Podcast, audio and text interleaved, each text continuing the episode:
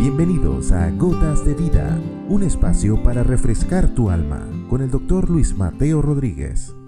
Capítulo 132 Sabiduría por los años.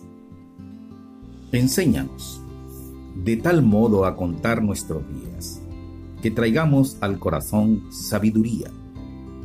Esta expresión, registrada en el libro de los Salmos y atribuida a Moisés, diserta sobre la transitoriedad de la vida y la eternidad de Dios.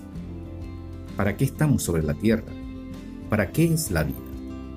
Tal vez nunca podamos responder estas preguntas que satisfazga todas las corrientes del pensamiento humano.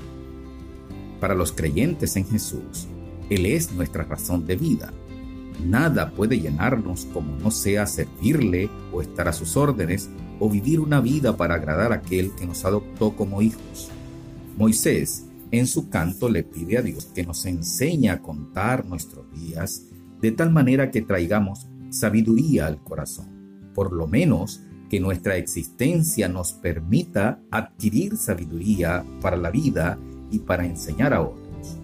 Hoy, tristemente, la aterosclerosis, las enfermedades crónicas, los problemas demenciales, incluyendo la mala alimentación, han conducido a la vejez a un estado deplorable y hasta no deseado en las sociedades modernas.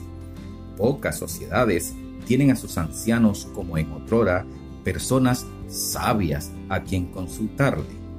Los buscadores y la informática ha sustituido el conocimiento acumulado. Tal vez no necesitamos de los viejos. El avance de la tecnología nos arrincona. Los cambios tan acelerados nos hace innecesarios y con ello trae los efectos psicológicos de no sentirse útiles. La gota de vida para hoy es recordarte que aunque nosotros envejecemos, Dios es el mismo ayer, hoy y siempre, y que ninguna de sus promesas caerá a tierra. El salmista dijo, joven fui y he envejecido, pero nunca he visto justo desamparado ni su descendencia que mendigue pan. Nos entregamos a la vida, nos reproducimos en otros. Permitamos que nuestros valores y principios también se deleguen a su descendencia.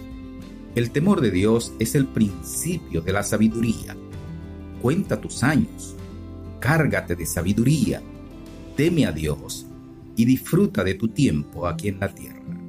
Padre, gracias por la vida que nos has dado. Gracias por todas las experiencias vividas, positivas y negativas, según las veamos a nuestros ojos, con la seguridad que a los que te aman, todas las cosas nos ayudan a bien. Gracias por acompañarnos en esta experiencia terrenal. Déjanos entender tu voz cada día, a sabiendas que es aquí donde aprendemos a ser como tú. Amén. Has escuchado Gotas de Vida con el doctor Luis Mateo Rodríguez. Contáctanos a través de nuestro correo electrónico ccclarrocaviva.gmail.com o a través de nuestras redes sociales. No te pierdas nuestro próximo capítulo, Gotas de Vida.